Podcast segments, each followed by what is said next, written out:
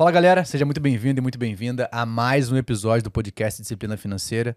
E hoje a gente vai falar sobre um assunto que é, cara, complexo quando a gente fala de Brasil, né? Que é sobre crédito, mas de um ponto de vista positivo. Talvez você não saiba, mas tem como a gente falar sobre isso.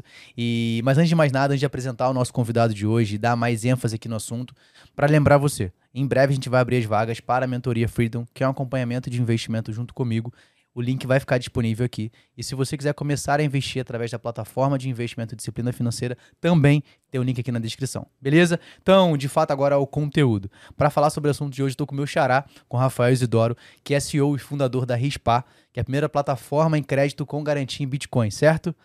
Então, Rafa, se apresenta aí para a galera quem é o Rafa em alguns segundos ou minutos. Valeu, Rafa, pelo convite. Xará, né? Mais um Rafa aqui. É, cara, primeiro eu queria te agradecer aí pelo convite mesmo e parabenizar pelo excelente trabalho que você está fazendo. Eu acho que aqui no Brasil um dos maiores problemas que a gente encontra é a falta de educação financeira, né? Acho que a educação financeira acaba ficando muito restrita para poucos players e quando a gente vê uma iniciativa dessa, pô, eu fico muito admirado e parabenizo Obrigado, bastante valeu, aí o seu trabalho. É, bom, eu sou o Rafael Isidoro, sou fundador da Rispar. A Rispar é uma plataforma de crédito, como você mencionou, só que um pouco diferente no que a gente utiliza de garantia, né? Então, no Brasil é muito tradicional, a gente utiliza carros, é, é, imóveis ou outros bens, a gente optou por utilizar criptomoedas. Então, a, o cliente ele deixa as criptomoedas como garantia, isso dá uma linha de crédito para ele, onde ele consegue usar aqueles reais sem precisar vender o ativo. Então, isso é muito interessante porque ele consegue manter ali o investimento dele, manter o patrimônio seguindo uma linha de longo prazo, sem perder uma valorização futura, né? Então, e sem precisar também entrar numa dívida e acabar ali deixando de pagar uma conta do dia a dia ou mesmo de investir em outros projetos, né? Então a gente nasceu com essa ideia e vamos falar mais sobre esse assunto aí que tem, tem bastante coisa legal para contar. Não, cara, assim, eu, eu particularmente sempre gosto de quando converso com um empreendedor, né? Assim, da onde que saiu essa loucura de empreender, né? Ainda mais no Brasil, a gente sabe que o desafio é muito grande. Mas, cara, assim, ainda mais empreender com crédito e com, em, um, um modelo que não é normal, que não é comum da gente ver. Né? Então, da onde surgiu essa ideia? Então, assim, na sua trajetória, como é que você chegou até aqui? É, da onde que. Ah, tá, vou fundar a Rispar, que é uma plataforma de crédito com garantia em criptomoeda. Da onde surgiu essa ideia? É, voltando. Voltar vários anos aí, não vou falar quantos para não revelar a minha idade aqui, mas assim, é, eu sou um cara de computação, né? Eu não sou um cara, não sou administrador, não sou economista, não vim dessa área de finanças de fato. Mas é, é, eu vim de ciência da computação, sempre ali envolvido bastante nessa área, trabalhando em cima disso como desenvolvedor, como diretor de tecnologia, como, sei lá, tech lead, várias nomenclaturas que existem no mercado de produtos digitais aí e tudo mais. Só que um ponto que sempre foi interessante para mim é que eu, eu, fui muito, quase mais da, da, metade da minha carreira era envolvido com produtos financeiros, né? Eu já prestei serviço para muitas empresas de crédito tradicionais, para bancos, para outros meios de pagamento, por exemplo. Já tive envolvido em muitas áreas, muito produto digital ou empresas que estavam vindo já do, do, mais antigas que vinha do modelo tradicional tentando digitalizar o seu produto, ou até mesmo empresas que nasceram no digital, né, que estavam ali querendo criar, construir novas ideias dentro do próprio digital. É, é, então assim passei por diversos, diversas ideias, então eu sempre fui muito envolvido nesse meio, né, finanças barra tecnologia, né, é, economia, crédito barra tecnologia. E gostei, sempre gostei muito disso.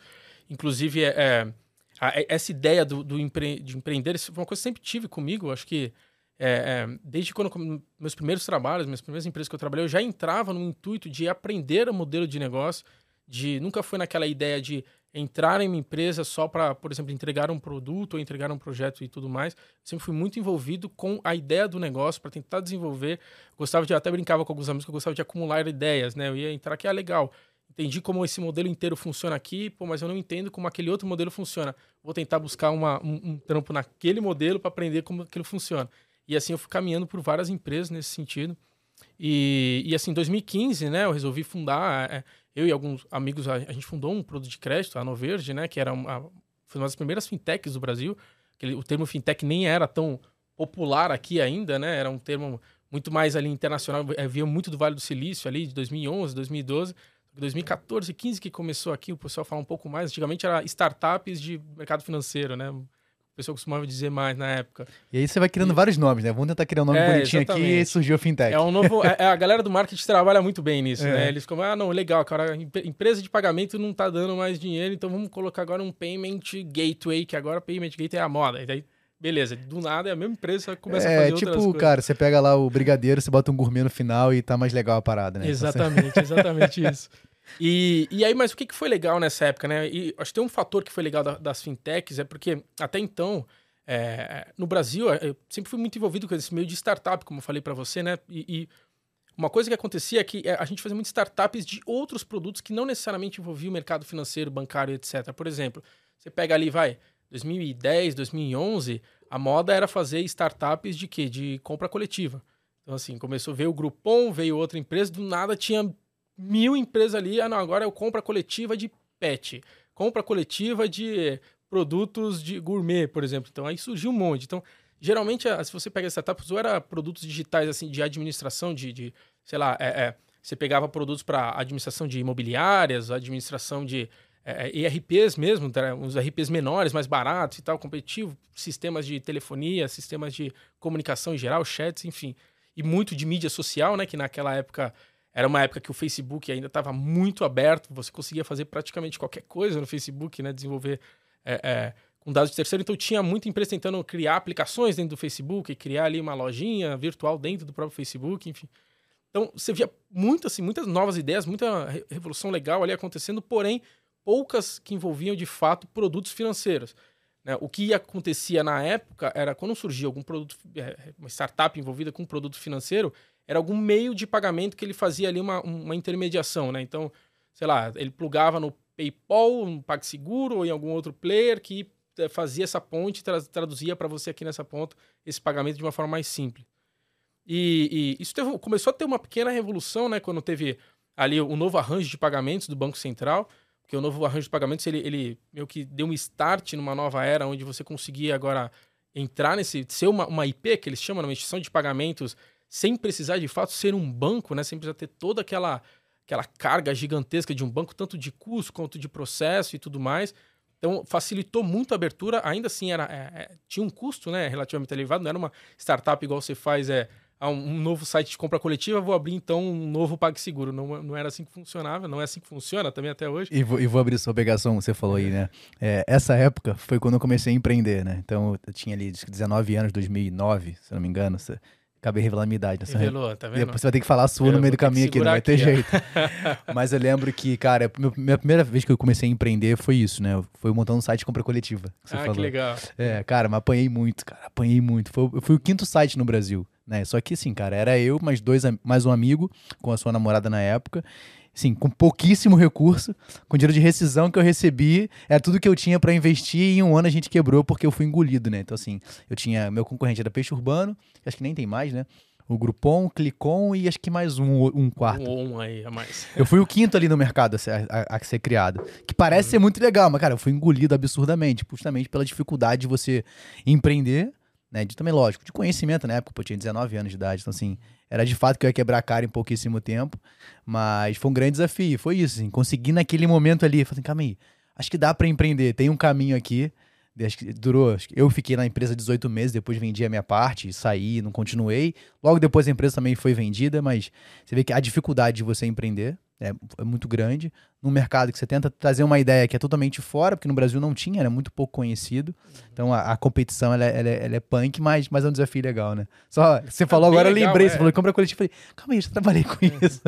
Não, ia ser super bacana, que é isso que você citou é o reflexo do empreendedor brasileiro, Sim. né? Então, assim, é o que você passou basicamente 99% dos empreendedores passam, né? O pessoal, ele, ele, eles gourmetizam também, né? Essa visão de, ah, não, eu sou é, CEO de uma startup, sou fundador, etc., todo mundo acha que é legal. Então, o que, que é? Ele vai abrir uma empresa ali, ele vai colocar puff, vai colocar ali uma mesinha de ping-pong e vai chegar o SoftBank colocando lá um bilhão de dólares na empresa dele e beleza, tá tudo certo. O legal é isso. Não é, né? Isso aí é, é a minoria, né, que acontece sim, sim. isso. A grande maioria é justamente essa trilha que você comentou, é começa com bootstrap, né, recurso próprio, e é recurso ali que tem um, tá um tempo contado, porque é, é de pessoas que não são de fato herdeiras ali, né? Que já nasceram. Ah, beleza, vou tentar várias vezes, o que der certo deu, o que der não deu. É aquela coisa contada, você vai tentando empreender, não dá certo, quebra. Tem até estatísticas, né? Mais de 85% das startups quebram em menos de um ano. Isso é, é um número já dado ali, é, é super natural. Então, quase todas as startups que começam vão quebrar. Isso é, é o caminho mais natural do que o dar certo, né? Então, ainda mais no Brasil, Sim. a gente tem N outras dificuldades que a gente até pode comentar depois sobre isso, mas é, é, isso é, é, natural, é um caminho que você revelou aí o, o empreendedor brasileiro, de fato. E voltando lá pro, pro assunto, o que, que foi interessante nisso tudo? É que é, quando teve ali a, a, a, o arranjo né, do, do Banco Central, que eu estava falando, então assim, possibilitou que novas empresas que não fossem só bancos etc. conseguissem é, é, desenvolver sistemas de pagamentos também, né? Então eu lembro que né, nessa época eu estava numa grande é, consultoria de software, né? Tudo mais, a gente desenvolvendo software para vários projetos, várias, várias empresas. E, cara, surgiram muitas empresas querendo desenvolver ali gateway de pagamento, sisteminha de compra estilo PayPal da vida, sabe? É, é, é maquininhas, começaram a de maquininhas de tudo quanto é cor, tipo, nome diferente. E o que, que foi legal? Isso que a gente começou a entender que, caramba, calma aí, tem mais gente querendo entrar agora. Eu acho que deu um, um, um start legal, né? Nesse, nesse novo mercado. Só que, ainda assim, é, é, eu lembro que até só fazendo um paralelo com criptomoedas aqui, já dando um, um salto, mas já que eu estou falando de um time frame aqui, nessa época, eu lembro que eu participava lá de vários fóruns de tecnologia, né? Dessas pessoas que tinham ali alguns grupos de pagamento de tecnologia, como integrar, fazer APIs, desintegrar uma ponta com a outra e tudo mais. E em um desses fóruns comentaram sobre Bitcoin. Né? Alguém falou assim: ah, o Bitcoin, eu não lembro exatamente o que falou. Se eu falar Isso em que ano, né? mais ou menos? Era 2014, mais ou menos. Era, era, era mato. É, do, o arranjo de pagamento saiu, se eu não me engano, foi 2014, se eu não tô, se não me falha a memória. Foi bem no mesmo ano que a gente estava desenvolvendo esses projetos. E eu lembro que alguém comentou, e na minha cabeça, na hora, é, eu imaginei que era Bitcoin era mais uma startup querendo entrar no arranjo de pagamento. E surgiram tantas na época tipo, mesmo, mesmo sintoma da compra coletiva, lógico que numa escala um pouco menor, mas a mesma situação. Eu falei, ah, a Bitcoin deve ser mais uma startup. Eu falei, eu não vou nem olhar isso, né? Só que assim, é, foi, o tempo foi passando e cada vez mais essa palavra voltou a aparecer. Eu falei, não é possível, isso não deve ser uma startup. Aí que eu comecei a entender mais o que, que era Bitcoin. Isso já era mais ou menos 2015, mais meio de 2015. Eu comecei a querer entender mais e, e para mim fez muito sentido porque, é, é, que nem eu falei, eu, era, eu sempre fui um cara de tecnologia, eu era um cara de ciência da computação e tudo mais. E, pô, ali você estava falando de código, basicamente, então de estruturas que não era uma empresa, não era um banco, não era nada disso. Era basicamente um ou vários desenvolvedores, né? Até hoje não se sabe que o, o criador do Bitcoin é chamado Satoshi Nakamoto, ninguém sabe quem é. E, e foi muito interessante que através de código ele conseguiu criar, ele, ele evoluiu pela primeira vez uma das maiores dificuldades da ciência da computação, né? Então ele resolveu um enigma assim, de anos da ciência da computação, ele conseguiu, ele não criou uma, uma nova tecnologia, mas ele conseguiu resolver utilizando tecnologias que já existiam, mas assim, é, foi o tempo foi passando, ele foi encaixando um monte de Lego que culminou no Bitcoin. Então, aquilo foi um salto gigantesco, tanto para tecnologia quanto para finanças mesmo. Aquilo me chamou muita atenção, né? É, é, então, até para pontuar um detalhezinho dessa, dessa parte, para não deixar todo mundo na dúvida o que, que foi que resolveu. É basicamente assim, tentando traduzir é, de, de, uma forma mais simples. Até então, você conseguia, por exemplo, a internet ela veio facilitar a disseminação da informação, né? Então, eu consigo transferir para você uma imagem, eu consigo transferir para você um texto, você me manda é, vídeo e tudo mais. Só que ninguém nunca conseguiu em rede transferir valor. Por quê? Porque a internet, é, é, numa rede, se eu transfiro, por exemplo, uma imagem para você agora, muito fácil. Você pegar essa imagem, dá Ctrl C, Ctrl V, transferir para outro. Dá Ctrl C, Ctrl V, transferir para outro. Você, você não consegue criar escassez disso. Ela não tem nada que te impeça a criação de uma escassez, né? Então, assim, tudo que na internet tem na internet é infinito, basicamente. Então, cada novo computador que chega hoje, você entra uma, uma nova, um computador novo na internet, um celular novo, essa pessoa vai o quê? Vai baixar o WhatsApp, vai baixar todas, todas as plataformas que ela tem, compartilhar vídeo, ver vídeo que tá todo mundo vendo e ver esse vídeo aqui, inclusive. Então, tudo isso é só ser compartilhado que não, não tem escassez, não tem algo que garante que aquilo, só aquela foto é original e nada mais pode. Todo o resto é falso e só aquela pessoa que de fato é detentora daquela, daquele JPEG ali, daquele PNG, por exemplo. Por isso, não deixe de compartilhar esse vídeo infinitamente, é, tá? Exatamente. Você não precisa ficar limitado a compartilhar. É, e, e o que que. Por que, que isso sempre foi uma dificuldade? Isso já é muito antigo, tá? A gente está falando agora de internet 2009, 2010, mas isso já é um problema da década de 60, 70 da evolução do computador, quando de fato começaram a evoluir a, as redes de computador, lá na década de 70, 80. Então, diversas tecnologias já desde essa época vêm sendo criadas, que culminou na internet, na, na, no final dos anos 80, começo dos anos 90. A internet que eu digo, a web, né? Porque a internet já é muito mais antiga que isso. mais a, a web como a gente conhece ali, de entrar no YouTube e assistir esse vídeo, por exemplo. E o que, que aconteceu? Toda essa evolução, é, é, foram vários protocolos foram criados, por exemplo, é, questão de, pô, legal, agora a gente tem internet ali, a gente está em 95, 96 mais ou menos, todo mundo ali, a Amazon fazendo um e-commerce dela, põe o teu cartão do banco aí. Cara, não tinha segurança nenhuma. Então, pô, precisa de segurança para resolver esse problema. Precisa criar protocolos ali para, sabe, você vai criando blocos e blocos em cima de blocos para resolver problemas de rede, né, de comunicação em rede. E um dos maiores problemas que já, já há mais de 30 anos que sempre tentaram resolver e não tinham conseguido era justamente de transferência de valor, né? É, é, tem um, um, problema, né? Em ciência da computação não vai entrar nesse porque é muito técnico, mas assim, era um problema que era, tinha que ser resolvido e ninguém tinha conseguido até então. Até que esse Satoshi Nakamoto, o que, que ele fez? Ele juntou várias peças e conseguiu resolver esse problema antigo. É, só para quem quiser pesquisar aí, é, é, problema dos generais bizantinos, o nome da, do problema técnico falando, né? Tecnicamente falando. E ele conseguiu resolver isso. E, o, e qual que foi a grande inovação aí? A grande inovação é justamente que agora eu consigo transferir algo sem depender de nenhum outro player numa rede, porque a, a solução de você transferir um bem, por exemplo, aí você fala, ah, não, mas, o, mas o, eu já tenho conta no Itaú antes de 2009, já tenho desde 2001, 2012 já acessava meu internet banking, exato. Qual que é o, como que você resolveu o problema de transferência de valor? Era justamente você tem um, um, um player central, né, que é um, um banco, uma financeira, onde ela tem o livro razão, ela tem a, a verdade absoluta, então ela fala, ó, o Rafael transferiu 100 reais para a Júlia, porque está aqui no meu banco de dados. Agora, como o problema maior era como fazer isso sem depender de um ente central, de uma forma totalmente descentralizada, né? Da mesma forma que a internet funciona, né? E aí ele utilizou diversas tecnologias, inclusive da tecnologia de torrent que já veio previamente, que o torrent que possibilitou não ter um servidor, né? Não sei se você eu nunca usei torrent, tá? Só para deixar muito claro aqui, eu sei porque eu li. É, eu, eu, tô aqui assim, meu entendi. amigo me disse, meu amigo me disse que é, a ideia era tinha uma música lá, por exemplo, é, no, no, seu computador, é, diferente de, por exemplo, um Spotify da vida. O Spotify o que, que é? Ele é uma empresa que todas as músicas estão nos servidores do Spotify, né? E o torrent lá atrás, qual que é, foi a, a evolução que ele trouxe era que eu conseguia compartilhar sem ter uma empresa envolvida. Por isso que o pessoal até fala, ninguém conseguia parar o torrent, não consegue mesmo. Porque eu tô baixando aqui um vídeo agora no meu computador.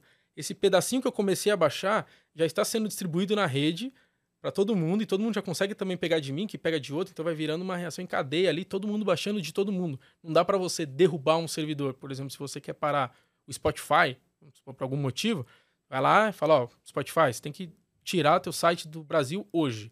Eles vão lá e derrubam o servidor, acabou, ninguém mais acessa. Quando é uma rede descentralizada, ela é descentralizada, igual a internet. Você não para a internet, né? Você consegue tirar alguém da internet, de tirar a conexão dele, mas você não para a internet. A internet ela funciona organicamente, é um ser vivo ali, né? Basicamente está tá funcionando. Então, só voltando, isso eu achei sensacional, até contando um pouco do porquê que isso me maravilhou Não, mas, bastante, mas isso é né? legal, cara, porque assim, a gente vai criando uma linha de raciocínio. Uhum. É, eu acho que a primeira coisa que o empreendedor tem que ter é a paixão pelo que ele faz. Uhum.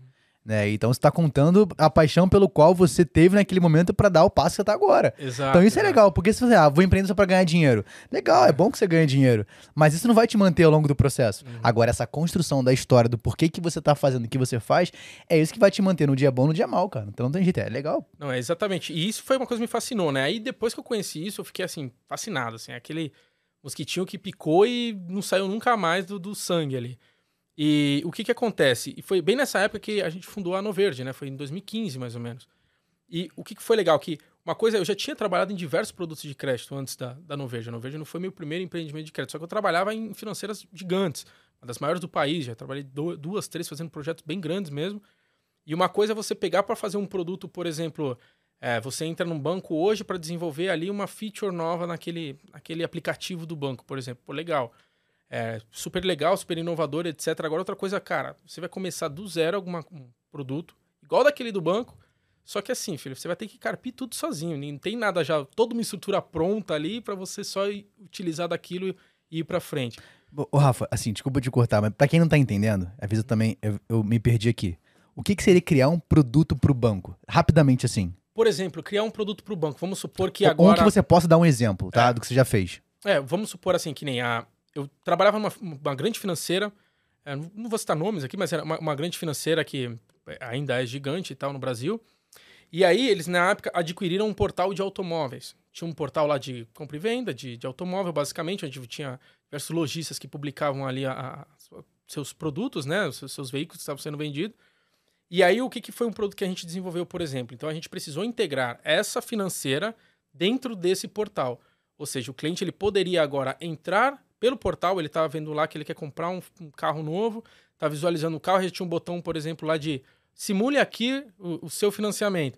Aí você clicava ali, aí você, ele fazia todo o background check, scoring de, de crédito e tudo mais, já falava, esse carro pode ser seu por 48 vezes de tanto, dando tanto de entrada. Então, assim, uhum. esse, isso é um produto novo desenvolvendo para uma grande financeira. Ou pegando, vai, dias atuais, vai. É, é, a gente pega, por exemplo, vai até o, o Nubank mesmo. Nubank, pô, beleza. Nubank nasceu como cartão de crédito, depois teve uma conta digital, depois teve outros produtos ali de cripto, inclusive eles entraram em cripto também. Você consegue comprar Bitcoin lá dentro da plataforma do Nubank. É, recentemente, agora que teve a Copa, tinha o bolão. Ah, você fazia um, um, um, as apostas as ali apostas do bolão, dentro né? da plataforma. Isso é um produto que pode ser desenvolvido. Ah, não, vou desenvolver um novo produto para o Nubank, o bolão do Nubank lá, onde eu consigo fazer esse tipo de produto. Então, essa é a ideia de quando eu falo em. Eu sempre participei de novos produtos de instituições já consolidadas, né? Legal. Mas nunca tinha pegado até então algo do zero para fazer. Porque quando você, você sabe, você vai montar uma startup, é do zero. Não tem, não é, você não tá pegando uma estrutura já, a não ser que seja um spin-off, né? Com spin-off, aí beleza, você não nasce do zero. Para quem entende de spin-off, é tipo, imagina que eu trabalho num, sei lá, no Itaú, por exemplo, e aí eu começo a desenvolver um produto dentro do Itaú pro Itaú, o negócio fica tão interessante que aí de dentro do Itaú ele fala, ah, beleza, toma um investimento, monta uma startup para isso, para você daqui seguir com esse produto para outros players, não só para o Itaú. Então, você já nasceu de dentro de um grande player, já nasceu, é, eu falo, já, já nasceu rico, nasceu herdeiro ali. Entendeu? É diferente uhum. do, do, empreendedor natural, que assim, cara, aqui é do zero. E, e foi muito legal essa experiência ali na, na, no Verde que a gente desenvolveu, porque foi basicamente desenvolver do zero um produto de crédito. Então, eu tive muito aprendizado, é, é, não aprendizado de como funciona crédito, mas aprendizado de como funcionam as engrenagens por baixo de tudo isso, né? foi muito interessante. É, lá a gente fez um produto de. Era crédito pessoal, então era, a gente prestava até 5 mil reais, é, era para classe C e D, basicamente. O que era muito interessante é que o, a ideia principal do produto era justamente tentar pegar pessoas que não tinham créditos aprovados em outras instituições. Então, é, é, o scoring de crédito ali não era tão bom assim daquela pessoa. Então, ela tinha, vamos supor aqui, foi na Caixa, não conseguiu, foi no Itaú, não conseguiu, e a Nano Verde a gente tentava fazer um outro, outras formas de estudo, trazer inovações nessa ponta de análise né, de, de, de risco ali de operação de crédito para tentar garantir um crédito para essas pessoas. Então foi uma experiência muito bacana. E, e aí evoluindo, e nunca perdendo esse, esse fio né, do, do Bitcoin, ia aprendendo mais sobre crédito e aprendendo mais sobre criptomoedas no geral, né, estudando bastante tudo isso sempre fiquei com esse negócio de como que eu consigo misturar esses dois mundos, né? Caramba, tem esse mundo acontecendo, esse mundo novo aqui basicamente acontecendo, que a gente costuma falar que criptomoedas é, é, é a internet, né? Então imagina se você tivesse agora no, no ano de 1991, né? É, e aí você fala, cara, beleza, não tem Google, não tem Facebook, não tem Amazon, não tem nada, mas eu sei desenvolver aqui, eu sei mexer com esse negócio de internet. Olha um milhão de possibilidades Sim. que poderiam surgir ali na frente. Então a gente fala que a gente está nesse momento de criptomoeda, né? A gente tem um monte de gente não entende, pouca gente entende é, é, e, e não, faz pouco, ah, poucos assuntos, mas não tem tanta experiência assim com, com, com desenvolvimento daquilo. Outras pessoas não entendem, mas conseguem criar produtos fraudulentos que enganam outras pessoas, que também, enfim, é aquele bem começo de internet. Se você pegar ali década de começo de década de 90, foi muito assim. Muita gente fazendo produções, muita gente que não entendia o que iria acontecer, muita gente caçoando né, com, com a tecnologia. Tem até um vídeo super é, é, famoso ali do Bill Gates com, com o Larry, né? Sabe o que? O Larry é tipo o Jô Soares, americano lá. E aí, o, o, depois procura quem não assistiu esse vídeo ainda, é um vídeo muito, muito interessante, que tá o Bill Gates tentando explicar a internet pro Larry, né? Aí o, aí o Larry fala, mas por que, que eu vou querer isso daí, cara? Ele fala assim, não, você pode ler uma notícia de jornal. Ele, mas eu já assino o jornal. Eu tenho, todo dia eu tenho um jornal na minha casa, por que, que eu vou querer isso daí? Não, mas você pode conversar com outras pessoas. Ele falou, se eu quiser conversar com alguém, eu ligo pra alguém. Não preciso disso daí pra, pra. Então, assim, ele caçoando do, do Bill Gates falando que, cara, daí não vai dar em nada. E você vê hoje em dia, é. quase ninguém liga mais, hoje em né? Dia, ninguém mais, entendeu? Jornal é raro, assim. É, é. E o detalhe, que o que é legal dessa entrevista é que não era possível prever as inovações que viriam, porque não tinha como o Bill Gates falar naquela época, porque nem ele sabia, por exemplo, que, ah, não, é, eu vou andar com um dispositivo e ali eu converso com quem eu quiser a todo momento, sem, sem usar o telefone tradicional, mandando imagem, mandando vídeo ao vivo, fazendo uma teleconferência, por exemplo, fazendo lives aqui. É, ou o que teria um aplicativo que eu consigo chamar e ele me entende pelo mapa já onde eu tô. Não tinha como saber. Por quê? Porque isso daí foram inovações que os empreendedores foram trazendo, entendendo que tem uma oportunidade gigante ali. E é, é isso que é a ideia da inovação, né? Você enxergar o que ninguém está enxergando. Então, é, o Gates não enxergava, por exemplo, que existia Spotify, que existia Google, que existia Facebook, que existia tudo isso que a gente hoje é tão natural, né? Pra gente é até lembra de 20 anos atrás, a gente fala, cara, como que esse mundo existia? Como é que eu andava na Terra como assim, né? funcionava as coisas antigamente. E, né? Esses dias eu fui dar uma palestra no Rio, e aí eu fui de. Tava com. A, a empresa disponibilizou um motorista e tal para poder fazer o deslocamento, né? Do aeroporto, enfim. E aí eu fui conversando com um motorista, ele é taxista há 30, 35 anos. Ele falou assim, aí eu perguntei pra ele assim, cara, como é que era a vida de um taxista há 30 anos atrás? Porque assim, você não tinha o Waze, você não tinha o Google Maps, né? como é que você andava, né? Ele falou, cara, então, existia um livro, né, que a gente pegava esse livro, que acho que era o Guia Rex, se não me engano, ele falou, e ali eu tinha que abrir esse livro quando, quando o, cliente, o passageiro entrava, perguntava para ele para onde que ele ia, ele me dava uma ideia de mais ou menos aonde era, eu abri o livro e no livro tinha lá, vá até a página tal, olhe o item C e D, que era um mapa, e nesse mapa tinha mais ou menos a direção para onde que eu tinha que ir. Eu falei, cara, imagina que uma corrida que poderia ser 20 minutos era quase 40, porque até você descobrir para onde que ele falou, mas era exatamente assim. E você vê, cara, e eu falei, cara, como é que é hoje em dia? Ah, hoje em dia, lógico, com a experiência eu já conheço muitos lugares, mas hoje em dia eu coloco no Waze e eu consigo ter essa facilidade. Então você vê que a, a necessidade da inovação traz pra gente facilidades, né, traz uma construção de coisas mais fáceis que eu consigo ter. Hoje ele consegue fazer uma viagem muito mais rápido, faz mais viagens, o que automaticamente é mais recurso para ele também. Mas você olhar em retrospectiva e falar, como é que isso é possível? né, e quanto isso foi crescendo. Então, a importância da inovação. E aí, pegando a importância da inovação, como é que você uniu o mercado de crédito tradicional, tirou do mercado tradicional e veio uhum. para continuar com crédito, só que agora com criptomoeda. Como é que foi essa, essa mudança? Porque tudo que é muito disrupto a gente acaba estranhando, né? É, quem quer depois assistir, eu a, a, gostei muito da, do documentário do, Net, do, do Spotify, que tem no Netflix, né, contando a história do Spotify, como é que ele foi criado, quanto foi difícil aquela transição ali, justamente porque tudo que é muito dif diferente, você fala, cara, será que estão tentando me enganar? Tem alguma coisa diferente? Então, como é que foi isso para você na jornada? É, isso é uma excelente pergunta, porque assim, é, uma coisa que percebi na época era justamente que faltavam produtos de crédito é, para a gente tentar resolver problemas mais tradicionais do Brasil mesmo, assim, já agora falando até de Brasil e menos de mundo. Por exemplo, a, a, gente sempre esbarrou com taxas abusivas de juros, né? Então, assim, isso é muito comum, spreads gigantescos de banco, por exemplo. E, e parecia que nada resolvia aquilo, né? Então, assim, algumas empresas começaram a resolver com produtos de garantia, né? Com produtos que utilizavam de, de colateral, que a gente costuma chamar, para tentar reduzir essa taxa. De fato, reduziu bastante.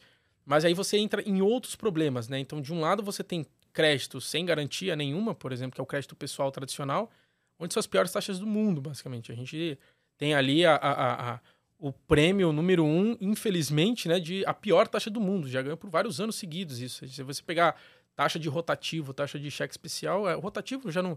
Nem tanto porque o rotativo teve. É, o Banco Central interviu, né? E criou ali uma resolução onde você não podia mais é, é, empurrar, ou você entrar naquela bola de neve que não saía nunca, né? Então, ele acabou com isso já tem uns. Eu não lembro exatamente a data, mas já tem uns 3, 4 anos, anos 3, pelo menos. Anos. E só que assim, se você pega cheque especial e até a taxa de parcelamento do cartão ainda são muito abusivas, são muito absurdamente altas. E tem vários motivos para isso, né? Eu acho que se a gente pode ficar o dia inteiro discutindo motivação disso, é, desde motivações que são idôneas até outras motivações que nem tanto assim, mas enfim. É, o problema é, é esse problema de como que eu trago um crédito de qualidade, porque você tem que olhar os dois lados, né? Num crédito você tem dois, dois players trabalhando, você não pode olhar só um. Você tem do lado A aqui uma pessoa que está precisando de dinheiro, independente do fim, seja para pagar a conta do dia a dia, seja para investir em um novo negócio, seja para viajar, seja para fazer outros investimentos ali, de comprar ativos, enfim. Ela pode fazer o que ela quiser. Ela precisa de um dinheiro e você tem na outra ponta alguém que tem dinheiro, né? Então, essa pessoa que tem dinheiro, ela precisa pegar esse dinheiro e devolver ali de forma parcelada para resolver aquele problema atual dela. E essa pessoa que tem dinheiro a mais aqui está querendo uma rentabilidade, então ela, pô, eu posso investir aonde? Eu posso investir em títulos públicos, eu posso investir em ações, eu posso investir em qualquer outro produto do mercado tradicional e eu posso investir, então, ganhando juros de um empréstimo é, que eu faça para um terceiro. Cara, não, isso não pode ser feito diretamente, tá? só para deixar muito claro. Uma pessoa empresta dinheiro para diretamente, ela é agiota, isso é crime no Brasil, tá? só para deixar bem claro, só é importante. Bem claro, tô... não é isso que a gente tá falando aqui, tá? Figurando players aqui. Imagina pegar só esse corte agora, já era. Já não, cara, era. É, Rafael Entrevista ao agiota. entrevista ao agiota, Não, exato, cara, não, não é isso, gente, tá? Ele e vai aí, explicar. É, isso é crime no Brasil, é proibido, tá? Só para deixar bem claro. hum. E aí o que que acontece? Então você tem esses dois, essas duas entidades, né? E você precisa fazer esse match, né? Então, pô, beleza, eu te empresto dinheiro. Para que, que eu vou emprestar dinheiro para essa pessoa a um juros X, sendo com risco tal, que essa pessoa pode não me pagar de volta, né? Tem esse risco de eu não receber esse dinheiro de volta, versus eu poder pegar esse mesmo dinheiro e colocar num título público, por exemplo, colocar num, num ações de alguma empresa que está super relevante no mercado. Então, tudo na, no, no, final, você entende muito bem disso, até porque o, seu, o pessoal que está assistindo acho que já está super é, é, cansado de ouvir, é tudo questão de risco e retorno. Cada pessoa vai ter o seu risco, o seu, seu, é, a sua capacidade de, de risco ali, como que ele investe, como não investe e tudo mais. Você precisa fazer esse match dessas duas pessoas. O que, que acontece? Aí você tem um problema do seguinte. No Brasil, é, se eu empresto, então, ali, através de um, um eu, que eu digo um, um, uma financeira e tudo mais, ele empresta para uma pessoa sem garantia, tá? Essa pessoa não paga esse empréstimo. Então, o que, que acontece? É, é você tem poucos recursos no Brasil para conseguir recuperar esse dinheiro que você vai fazer? Você vai fazer um tradicional. Você vai coloca o nome da pessoa ali na, no SPC, no Serasa e tudo mais, tenta é, é, renegociar a dívida, tenta fazer algum tipo de, de, situação nessa linha. Mas, assim, o brasileiro, ele, ele tem um, um termo que, assim, eu, na No Verde eu ouvi muito isso. Ah, não, não, tenho, não ligo pro meu CPF. Daqui cinco anos a dívida caduca, tô nem aí, sabe? Então, assim, tem, tem uns problemas. O que que acontece? Aí você começa a ter muitos inadimplentes e poucos adimplentes. Então, vai virando uma bola de neve. E qual que é o problema? O problema é que, assim, é, não faz sentido. Você não, não tem um, um, um, Papai Noel ali que tá com um saco sem fundo, basicamente, com dinheiro infinito impressionante. Essa pessoa quer rentabilidade. Então, você tá nessa ponta, um credor que tá tomando prejuízo. Nessa outra ponta, o tomador que não tá pagando essa dívida. Aí, a, como, como que vai seguindo o modelo? O modelo é assim, então tá bom. Então, eu sei que na minha carteira, por exemplo, é, sei lá, 15% não vai pagar a dívida, 20% não vai pagar a dívida. Então, você faz um cálculo para falar, então, quem paga, quem tá pagando aqui, tem que pagar já contabilizando que esses 15 não vão pagar. Então é o que eu costumo falar assim: quem paga, paga por quem não paga. Para cada bom pagador ali do crédito, ele está pagando uma fração daquele dinheiro, ele está pagando bonitinho, e dia tá pagando alguém que ficou inadimplente sim, na sim. outra ponta. Entendeu? Porque assim, o banco não vai ficar com esse prejuízo, a financeira não vai tomar esse prejuízo porque ele está querendo a rentabilidade do, daquela, daquela ação. E aí que começa um, um dos problemas. Então, como você não tem nenhuma garantia, nenhuma segurança jurídica até para trazer esse teu capital de volta, sobe juros.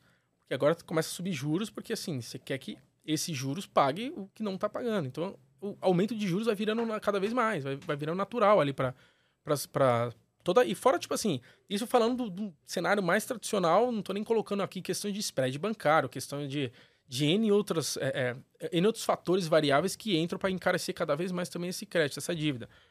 E aí, é, é, aí eu comecei a olhar muito isso. Eu falei assim: é, para conseguir de fato a gente ter uma, um crédito barato, tem que ter garantia. Sim. Não tem como. Então, assim, lógico, eu estou falando que não é possível fazer. E é, a Noverde fez isso. Tem outros players muito bons fazendo esse tipo de crédito. Porém, para você ter algo mais seguro, para você ter algo que de fato consiga Pô, dá um crédito justo aqui. E um modelo de ponta, negócio viável também, né? Viável. A gente tem que pensar no modelo de negócio justo, viável. Exatamente, é. justo nessa ponta. E justo nessa ponta, você tem que ter garantia. Eu preciso conseguir recuperar esse capital. E aí surgiram já diversas fintechs que atuam nesse modelo também de crédito com garantia. Pô, você não precisa nem citar nomes aqui, mas tem garantia de imóvel, garantia de veículo, garantia de outros bens, tem até já com garantia do teu celular. Então, assim, se você não paga, ele bloqueia a tua tela, ela tem um aplicativo sensível que bloqueia tudo. Então, assim, tem uma, umas questões jurídicas, se pode, não pode, enfim. Mas isso já está acontecendo. A, a, a, ideia de garantia, você consegue de fato reduzir taxa de juros. E aí, eu, eu já estava vendo todo esse cenário, né? E eu pensei, pô, cara, é, eu entendendo Bitcoin, entendendo de criptomoeda, eu falei, cara, isso aqui é a melhor garantia que eu já vi na vida. Por quê? Porque você comecei a comparar com garantias mais tradicionais. Então, você olha, por exemplo, vai, um, um imóvel. Então, eu, como credor, por exemplo, que estou emprestando dinheiro ali, o, o, cliente não me pagou ali, o tomador do crédito não pagou. O que, que eu vou precisar fazer? Pegar esse imóvel, levar a leilão. Então, ter que ver a, regi a, região que esse imóvel se encontra primeiro. Porque isso é um detalhe. É, o imóvel não é porque eu tenho imóvel que eu consigo crédito. Não, existe uma análise que vai analisar qual é a região que você mora, qual é a facilidade de venda daquele imóvel, qual que é? Se tem, por exemplo, algum. algum é, tem um termo que fugiu da mente agora, mas se tem por, algum projeto do governo, por exemplo, vai passar um metrô ali e vai tentar ter que deshabitar todo mundo naquela região. Sabe? Tem N fatores, tem questão de engenharia, para ver como é que está o solo, o engenheiro tem que analisar a estrutura da tua casa, analisar como se está com problema, se vai dar problema dos próximos cinco, enfim. Resumindo, dá Resumindo, muito trabalho. Dá muito trabalho. Tanto é, é que um, um, um, crédito, que é o home equity, que se chama, que é um empréstimo com garantia imóvel, ele costuma levar aí até três, quatro meses entre você começar a pedir o empréstimo. Eu cheguei agora na financeira pedindo um empréstimo, dinheiro caiu na minha conta, uns três meses, quatro meses, porque passa uma série de processos, processos cartorários, é, é, enfim, que fica custoso, isso acaba sendo muito custoso também.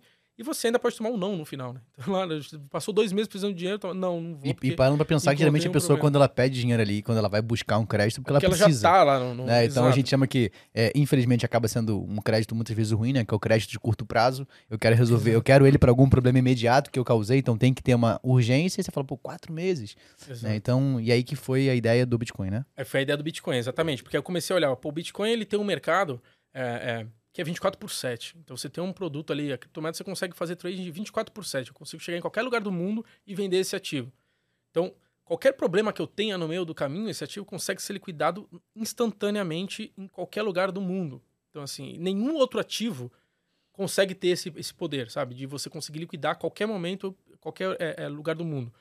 Então, eu falei, legal, eu consigo ter isso daqui. Aí, na outra ponta que a gente começou a encontrar dificuldade, que é Preciso, então, convencer um credor, né? Convencer ali um fundo mais tradicional que Bitcoin como garantia é um bom negócio. É, é. Aí, assim, foi quando começou a, a, jornada empreendedora que eu conhecia muita gente já do mercado financeiro tradicional, até por conta da Verde, por produtos anteriores, né? E tudo mais. Só que é, é, começou um problema de como o Bitcoin é um negócio até então, ainda é, né? Relacionamento é meio novo até para o mercado, a pessoa não entende tão bem como tudo isso funciona. Mas na época ali, 2019, era muito mais 2020, pós-pandemia e tudo mais. É, tudo quando é produto novo, sempre quando surge alguma coisa nova, alguma ideia nova, principalmente quando envolve tecnologia, sempre surgem fraudadores. Isso assim, isso é fato. É, isso para tudo, né? Isso não é nem só é, criptomoeda, isso é para qualquer tipo de produto novo. Compra coletiva tinha fraudador.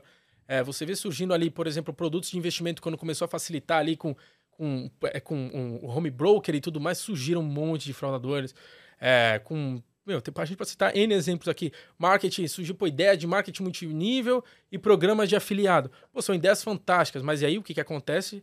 A pessoa pega essas ideias boas e joga uma pirâmide financeira ali no meio. Então, assim, você tem ideias e você tem pessoas ruins que utilizam dessas ideias para tentar. Você conseguir é, diferenciar o joio do trigo ali tem uma dificuldade. É muito né? difícil. E aí o que, que acontece? Nessa época, não sei se você vai se lembrar disso, 2019, 2020, foi uma época que pô, uma das maiores pirâmides financeiras foi derrubada aqui no Brasil e justamente ela envolvia Bitcoin.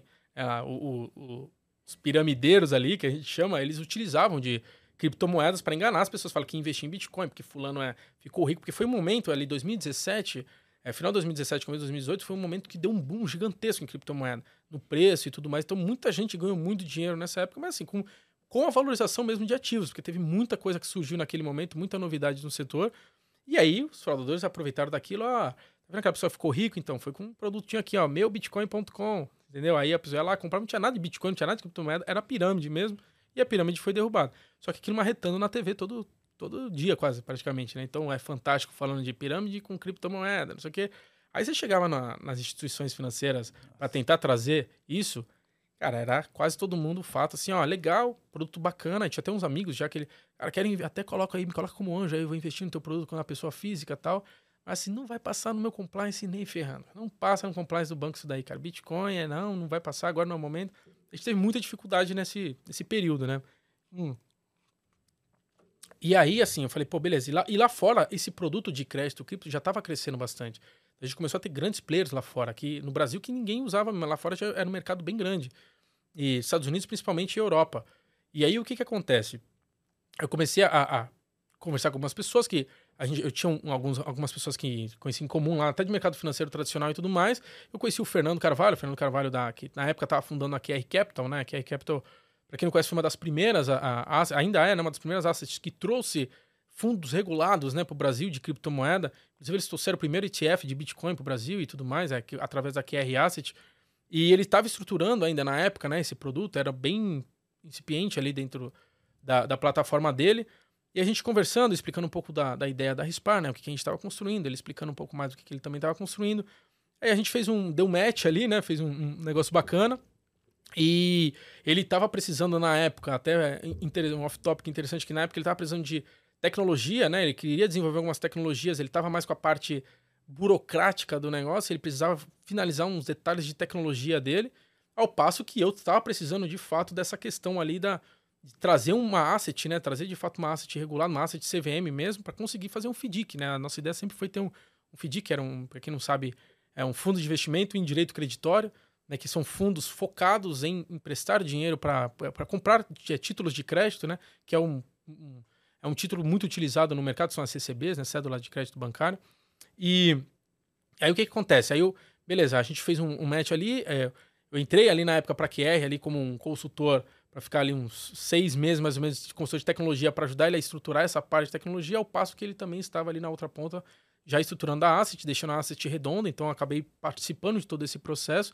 E aí ele entrou com, depois disso, foi a, a Key Capital virou a primeira investidora de fato da, da SPAR, né? Foi nosso primeiro venture capital ali que, que entrou na empresa de, de e a gente começou a construir o FDIC. Aí teve, a, enfim, aí começou a construir o projeto, o projeto saiu do papel, aí o projeto começou a andar, aí, tipo, conseguiu regulação. Aí você vê a parte aí burocrática foi... que tem uma demanda gigante de tempo, gigante, né? Gigante, gigante, porque assim, só, ó, que eu te falei, 2020, né?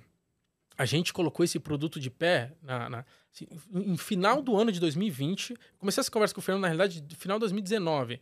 A gente conseguiu colocar, se fazer uma primeira operação pilotinho mesmo, só entre sócios ali, entre pessoas próximas, foi no final de 2020. Onde a gente de fato abriu para todo mundo ali conseguir de fato pegar. E a gente é, é, ainda era numa fase bem piloto, porque antes da autorização da, do nosso FDIC, antes da gente ter a, esse fundo, a gente criou uma estrutura, né, uma SPE, uma SPE, um tipo de empresa onde a gente consegue fazer um, uma, uma, ter um propósito específico, né? E ali era justamente para comprar os títulos que eram emitidos através da nossa plataforma. E essa estrutura não é escalável, né? Era uma estrutura bem de piloto mesmo para MVP, porque a, a gente imaginava que ah, legal, vou começar aqui em março de 2021, por exemplo, colocar meu produto de pé e até junho desse ano o nosso FDIC já está rodando bonitinho, né? Até junho, julho, isso 2021, tá? E foi longe disso. Por que, que eu tinha essa expectativa? Porque eu passei por esse processo lá atrás, na Noverde também. Na Noverde a gente tinha também um fundo de investimento e tudo mais, de, de para direito creditório, de uma forma muito parecida, só que entre a gente começar o produto lá e ter o feed de pé, isso demorou quatro meses, três, quatro meses, foi o prazo assim mais ou menos. A Spy demorou mais de um ano, porque envolvia Bitcoin, porque envolvia criptomoeda, então sempre tinha aquelas idas e vindas e não entendi, vai para frente, vai para trás, e muda aqui, muda ali. Então foi muito mais complexo, foi muito mais burocrático de conseguir.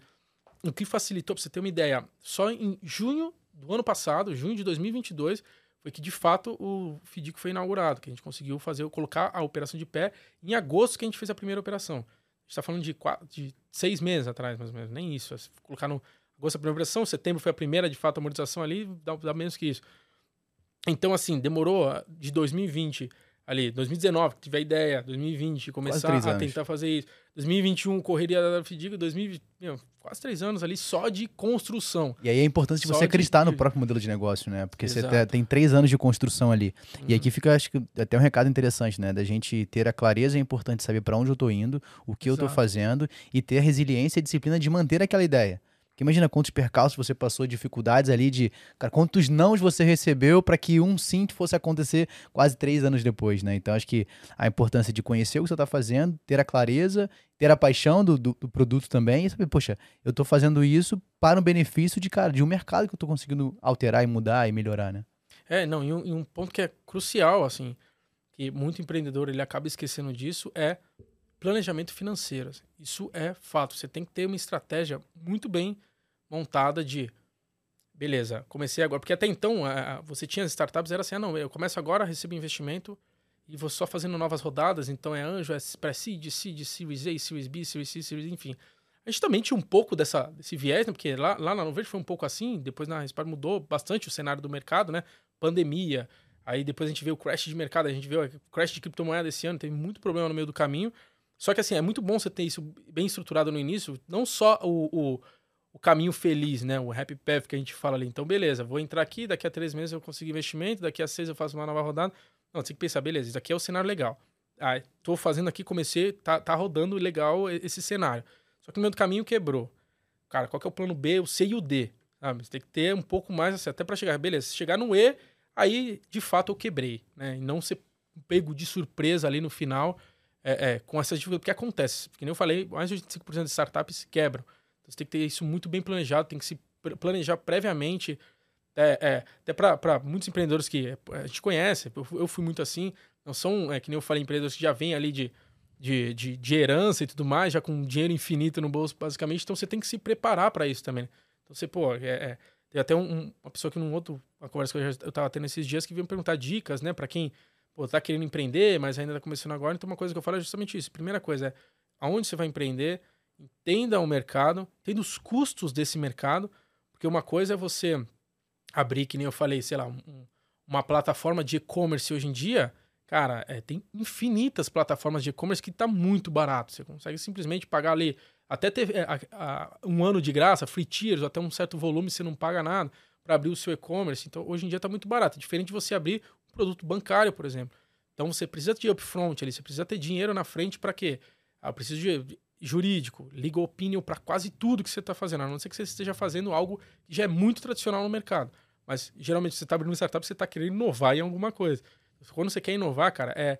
Como eu falo, a inovação é a palavra mais linda para advogado. Porque, ah, legal, inovar, então calma aí, tem que ter legal opinion de 20 páginas aqui explicando por que isso funciona, aí você manda para a CVM, aí que volta, aí você outro legal opinion de outro ponto aqui. Então, assim, é, você vai virar o melhor amigo ou o inimigo do, do advogado é, do, jurídico. E, e, provavelmente o orçamento que ele te cobrou é um pouco maior só porque tem a palavra inovação, né? É, é, então, tipo, é assim inovação é novo gourmet, entendi. Exatamente. E, então, isso tudo tem que ser planejado, né?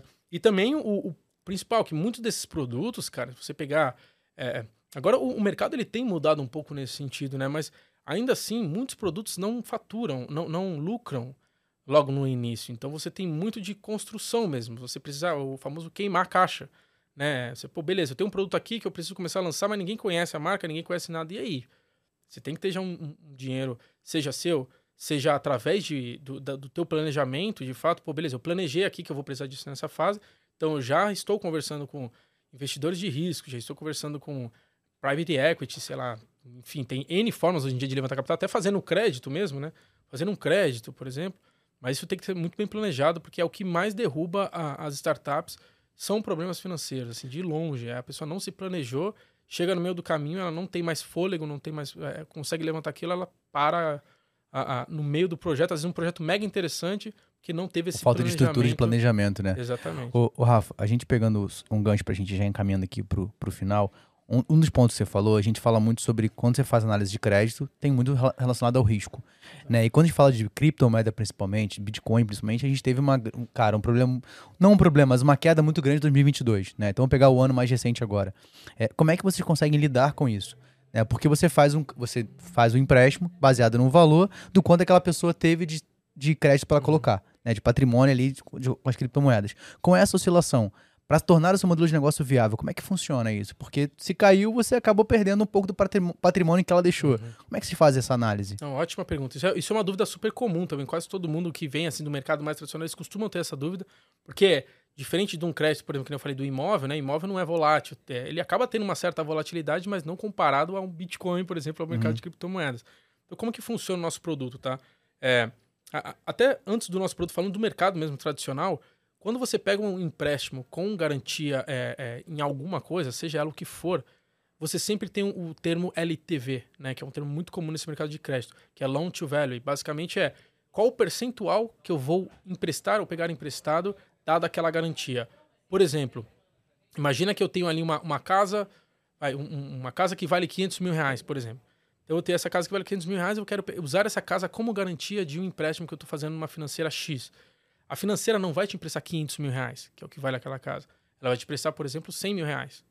Prestar 150 mil reais. Então, o valor que ela te empresta é sempre menor do que vale aquele ativo. Ah, tá. Porque se você fica inadimplente, ou se você deixa de honrar aquele compromisso, ela precisa ter uma gordura para conseguir vender aquele ativo no mercado e recuperar aquele contrato.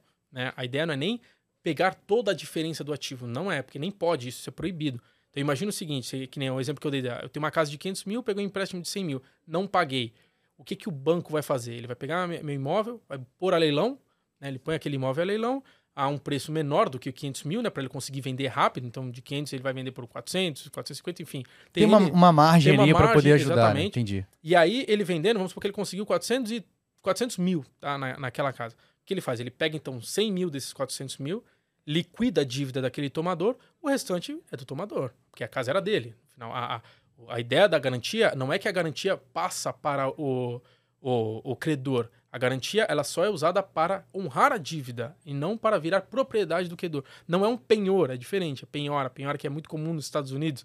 É, a penhora, tem até um programa famoso no, no Discover lá que só mostra questão de penhora lá que a pessoa basicamente leva um bem lá e se a pessoa não paga aquele bem do, do credor, do, do agiota americano lá, vamos Nossa, dizer assim. Entendi, entendi. É diferente. Uhum. É, então o que que acontece? A gente usa desse mesmo artifício, né? Então o Bitcoin lá, a criptomoeda que esse cliente ele traz, é, essa criptomoeda é dele, não é nossa. Inclusive, tem instrumentos de sessão, é, é, alienação e sessão fiduciária, né, que protegem. Existe uma CCB, uma cédula de crédito bancária, como instrumento de sessão e alienação fiduciária, que justamente protege o tomador que está trazendo aquele bem para a gente. A gente presta uma, uma fração, a gente presta até 65% tá, do valor. Então, se o cliente, por exemplo, ele tem 100 mil reais em Bitcoin, ele tem lá, ele traz para nossa plataforma, ele ganha uma linha de crédito de até 65 mil reais. E aí ele pode pegar 65 mil de uma vez, ele Ou pode menos. pegar isso pra, parcialmente. Enfim, vira uma linha de crédito variável que ele pode usar a qualquer momento. Tá? E aí o que, que acontece? O preço do Bitcoin caiu. Tá? Um exemplo que você deu. Aí a gente, a gente fez um contrato, o preço do Bitcoin começou a cair. O que, que esse LTV que eu falei que a gente empresta até 65%, vamos, vamos imaginar que ele pegou 65%. Ele começa a subir, porque a diferença, né, ou seja, o que eu tenho de garantia agora é menor do que esse cliente me deve. Então esse 65 vai para 66, 70, 75, enfim, ele vai subindo. Caso esse LTV chegue em 85%, a gente liquida a operação. Essa que é a garantia do credor. Por isso que eu falei que isso é, é, é traz uma segurança muito maior para o credor que não entende de cripto. Porque o credor, é, a financeira que está ali comprando aquele ativo, ele não é um investidor de criptomoedas. Muita gente se confunde com isso. Ah, não, mas a financeira, ela, ela aquele investidor que está comprando um título, ele está buscando ali Bitcoin, ele está querendo o Bitcoin que está em garantia. Não ele está querendo um, algo um pouco melhor que é renda fixa, né? Quando você compra um título de crédito, é um título de renda fixa que vai pagar um pouco mais que o CDI. Né? Então é isso, ele não está ligando para o Bitcoin, ele nem conhece às vezes. Na verdade, a preocupação não é o instrumento que vai ser utilizado, ele quer só a rentabilidade, a rentabilidade do que ele prometeu. E a garantia que ele não vai perder o que ele alocou, pelo menos. Então, assim, Entendi. se você não dá essa, essa segurança, o que, que vai acontecer? Ele vai querer subir juros. Né? Esse é o ponto. Calma aí. Então, se eu posso perder tantos por cento, então na, nos que estão pagando cobra mais. É sempre a ideia do é risco e retorno. Que eu expliquei lá atrás. Exatamente. Então, quem está pagando vai pagar por quem não paga. No nosso caso, como que a gente pensou? Cara, eu preciso baixar a taxa de juros. Eu quero ter as menores taxas de juros aqui do mercado. E aí a gente travou, fez essa, toda essa, eh, essa instrumentação de risco, onde eu garanto que com 85% eu liquido aquela garantia. Então, o credor está seguro no sentido de ele não vai perder dinheiro. O que pode acontecer é é, a gente fez um contrato, por exemplo, de 12 meses e aquela garantia ter sido liquidada em 6, ou seja, ele, como se o cliente tivesse antecipado a dívida. Seria a mesma situação. Entendi. Mas não tem, tem rentabilidade, sempre vai ter uma rentabilidade e nunca perda de 100% do, do, do E você consegue garantir todos os pontos ali de, de um modelo de negócio que faça sentido. E isso Entendi. faz a gente reduzir muito a nossa taxa de juros. Então você consegue ser mais atrativo na taxa de juros e manter a segurança dos lados. Exatamente. Ótimo. E aí, Rafa, para a galera, para a gente encaminhar aqui para o final, para o pessoal conseguir achar vocês, né, rede social, site, como é que funciona? A gente o nosso site rispar.com.br, então lá você vai ter todas as informações que você precisa de como funciona o contrato de crédito, tem, tem os termos, tem tudo como os detalhes, inclusive pode entrar em contato com a gente através do site, tem lá o nosso chat que a gente sempre está respondendo o pessoal. E ah, nas redes sociais a gente é mais ativo no, no Twitter, então Rispar Crédito no Twitter. A gente tem o Instagram também, Rispar Crédito, mas a gente não está tão ativo assim no Instagram. A gente é mais ativo no Twitter, que é quando a gente consegue dialogar mais com os clientes, né, e tudo mais. É, então é só buscar a gente lá, Rispar.com.br, Rispar Crédito no Twitter, Rispar Crédito no Instagram. A gente vai deixar dúvida... os links aqui também para que você possa uhum. acessar e buscar. E aí, Rafa, só para a gente poder fechar Fechou. aqui, uma coisa que eu sempre gosto de deixar de indicação para todo mundo. Primeiro, cara, é uma frase que você queria deixar para finalizar, uma dica para o pessoal e um livro. Um livro que você gosta de, de ler, um livro que é importante para você, para a gente poder fechar. Ótimo. Eu acho assim, de dica, é, é justamente entender, é, é, falando de investimento, acho que é até puxando um pouco para criptomoeda, né? Muito, muitas pessoas vêm para criptomoeda porque acham que é dinheiro fácil, né? O brasileiro ama dinheiro fácil. Eu até fiz um curso na B3 falando um pouco sobre isso. Assim, não, te, não existe é, é, é dinheiro grátis. Não, não existe essa Se alguém está te prometendo isso, você duvide, você tem que analisar, estudar e pense sempre para o longo prazo. Então, assim, não é porque o mercado que nem a gente está pegando dois anos de pandemia, mas pega 20 anos de mercado, você vai ver que tem muita coisa boa que aconteceu, muito investimento interessante. Então, acho resumindo nisso, tudo que eu falei é estude, não, não vá pelo só pelos outros, não vá só seguindo. Então, assim, pô, beleza, pegue o conselho, mas também você mesmo internalize, estude, faça você mesmo. E não vá pelo dinheiro fácil. É, não existe dinheiro fácil. Se alguém está te prometendo dinheiro fácil, e pior, se você acha que de realmente, de fato, ganhou dinheiro fácil, fique com medo, porque assim, você pode estar envolvido em alguma pirâmide financeira, alguma fraude que vai cair um cedo ou tarde isso cai. Uma hora vai chegar a conta. Uma hora né? vai chegar é. a conta. Então, assim, é, é, esse é, é, o maior ponto que eu falo para todo mundo, é longo prazo. Quando a gente trabalha com muita gente vem pra gente, né? Pô, cara, qual criptomoeda que eu compro que posso ganhar 200% aí nesse ano? Não existe. Não existe. Isso, e uma indicação de um livro pra galera. A gente, tem, a gente tem a biblioteca aqui no nosso site que está sendo uhum. construída. Cada convidado deixa indicação de um livro, a gente deixa o link para que a pessoa possa buscar Qualquer o conhecimento livro, que eu tenho. Livro... Cara, um livro que faz sentido para você. Um que já hum. para você foi bom, que você tá lendo agora. Vou puxar para cripto, eu vou falar dois então, pode ser? Pode, pode. Um, um mercado mais financeiro tradicional que assim, que é, é bem legal, é, é bem didático e simples ali de entender conceitos, mas é chamado Crash, já é um livro um pouco mais antigo. Com certeza alguém já deve ter indicado esse livro aqui. É, eu esqueci o nome do autor agora, mas é um livro que assim é bem didático para quem não entende nada de mercado financeiro, nada de como tudo, como o dinheiro funciona. Ele vai te dar os passos iniciais ali, explicar desde história e tudo mais. E um outro livro é o Padrão Bitcoin. Né, o Padrão Bitcoin, ele já eu, eu recomendo primeiro ler esse daí do Crash para entender um pouco mais o mercado, depois vai para o Padrão Bitcoin para entender a inovação do Bitcoin de fato ali, entender o porquê que isso é inovador e não ir só por comentários ali que o pessoal fica falando de pirâmide de um lado ou de dinheiro digital, de brinquedo, enfim, não, não caia nessa, vai ali estude a fundo para entender a inovação da, da, tecnologia. Perfeito. Vou buscar os livros, é. vou deixar o link aqui também para que você possa adquirir, buscar. Que a gente sempre fala, cara, o mais uhum. importante é você buscar o conhecimento. Isso vai te entregar os melhores resultados, os melhores lucros. Rafa, obrigado pela participação. Cara, eu que agradeço que Tem muita coisa pra gente falar aqui, né? A gente pode depois abordar mais sobre crédito, que acho que é um assunto que eu gosto bastante. Tem bastante conteúdo, mas obrigado pela participação. E ó, você não esquece de compartilhar, de curtir, comentar, manda no grupo da família lá. E mais importante, estamos aqui estaremos aqui toda terça-feira às 11h59. É isso, um grande abraço, até a próxima. Fui, valeu. Valeu.